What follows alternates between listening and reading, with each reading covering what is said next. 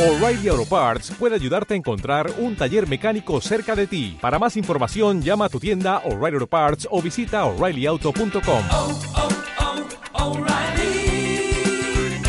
oh, Parts.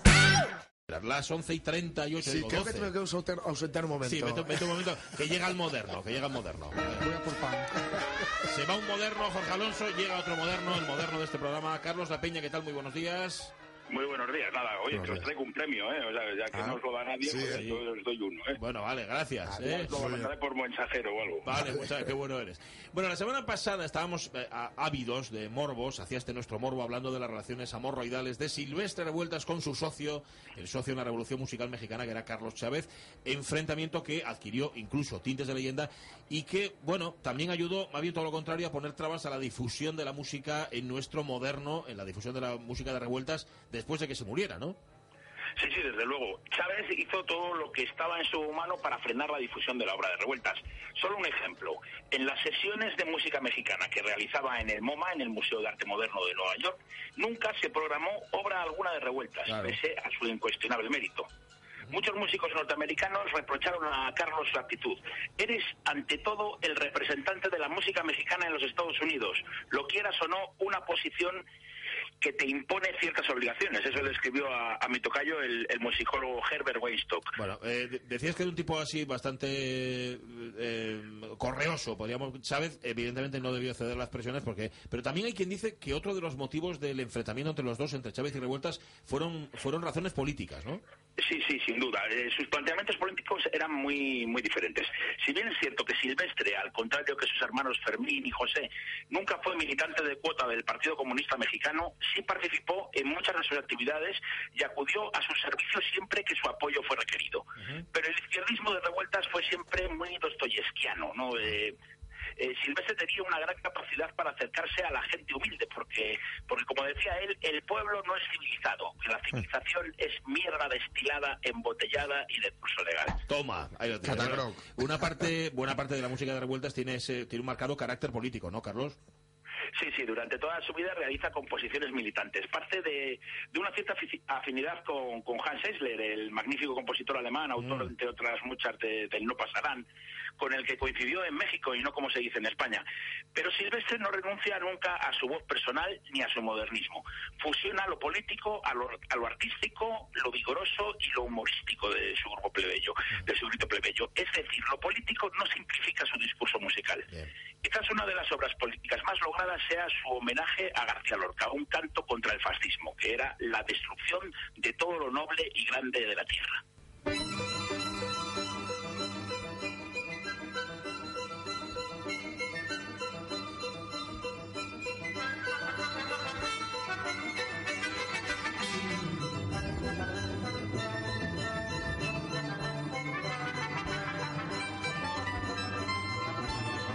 Que suena es la Ebony Band, la música es el primero de los tres tiempos del homenaje a García Lorca. ¿Cuál fue la relación de Silvestre Revueltas con Lorca, Carlos?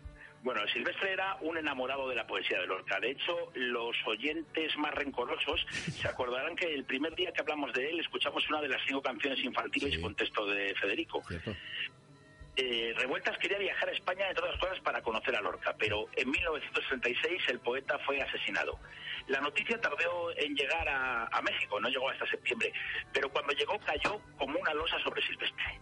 Menos mal que nuestro moderno era un artista de esos que es capaz de transformar el llanto lacerante en belleza. En menos de dos meses el homenaje a García Lorca se estrenó en un acto de la Liga de Escritores y Artistas Revolucionarios, la LEAR, de la que Silvestre era un destacado miembro. Tuvo un éxito enorme. Y un éxito que se repitió enseguida aquí en España, la dirigió de hecho el propio Silvestre Revueltas en plena guerra civil.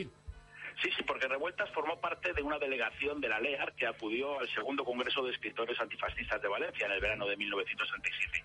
España se había convertido en la primera línea de la lucha contra el fascismo y Silvestre tenía que estar allí. El viaje está documentado por las cartas que va enviando a su esposa y por el delicioso libro de, de Elena Garro, la casi adolescente amante de Octavio Paz. Según Elena, Revueltas acudió directo al frente de la, de la ciudad universitaria Venga. sin guía y sin que nadie le aconsejara se metió corriendo en los llanos que separaban las distintas facultades y recibió una lluvia de balas rojas y azules. Silvestre corría en todas direcciones para esquivarlas, agitaba los brazos y gritaba ¿En dónde están mis camaradas? Alguien a voces le indicó de una trinchera abierta y, y abandonada y ahí corrió a esconderse hasta que oscureció. Los españoles dejaron de tirar y creyeron que el gordo de pantalón de mezclilla y en mangas de camisa era un loco. Así nos lo contó el mismo muy bueno. Vamos, genio y figura. Pese a que su viaje era, recordemos, de cooperación cultural, Revueltas mostró mucho interés por los frentes. Sí, sí, figúrate que en el frente de Pozo Blanco, en Córdoba, pidió quedarse como director de la banda de la, de la 115 Brigada Mixta del Ejército Popular. No le dejaron, pero mantuvo correspondencia con su, con su director, a quien le prometió un himno. Ahora ya no tocamos tan mal como cuando usted nos expulsó, le decía, le decía el hombre.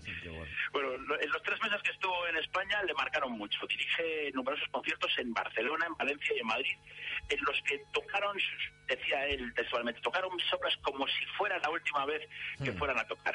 Y quién sabe, muchos de ellos y los más jóvenes tenían que salir al frente en pocos días. Y después de España, el objetivo de Revueltas era ir a la Unión Soviética. Sí, era el país de sus sueños, donde decía el crear es una forma de trabajo, no un lujo, no un lujo o una deyección. Iré a Rusia para hacer mi obra maestra. Nadie sabe si su indisciplina le hubiera llevado a Siberia en vez de a Moscú o a Leningrado, porque ni los pesados ni el dinero llegaron nunca para el viaje soñado. Como tampoco el de pagar el dinero de pagar el pasaje de regreso a, a México, donde le esperaba eso, su gran obra maestra.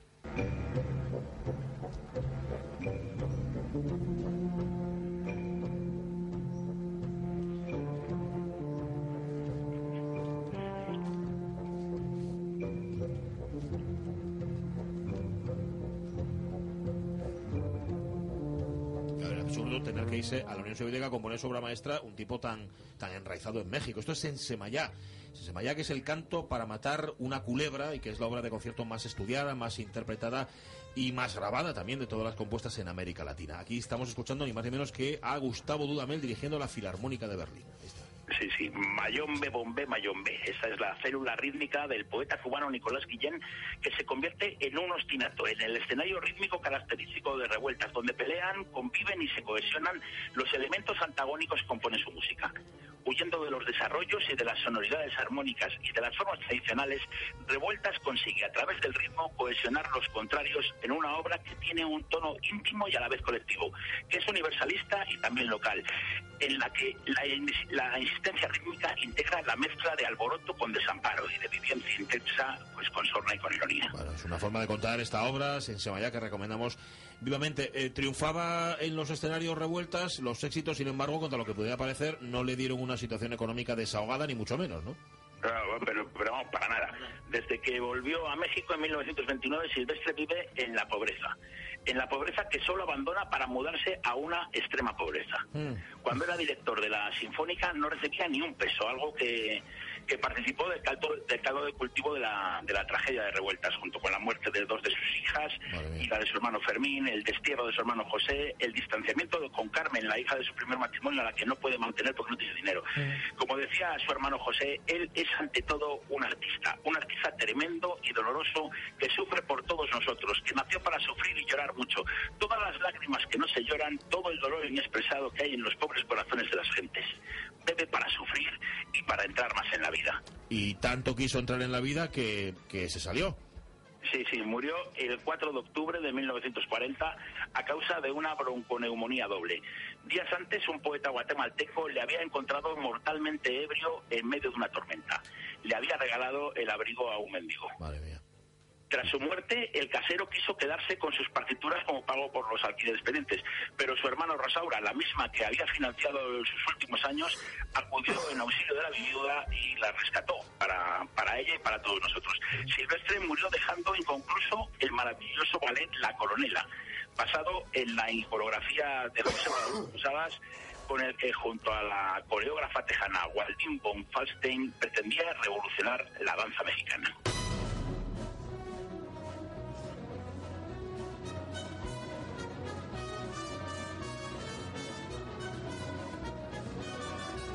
Y así termina justamente La Coronela. Bueno, termina. Eh, obra no acabada de Silvestre Revueltas, cuya semblanza apasionante nos ha traído en estas semanas Carola Peña. Eh, a ver cómo superas esto la semana que viene, maestro.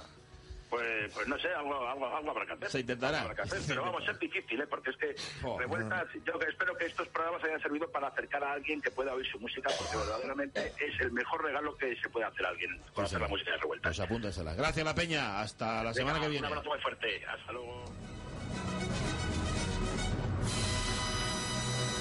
Hola, Alejandro Nuño, ¿cómo estás?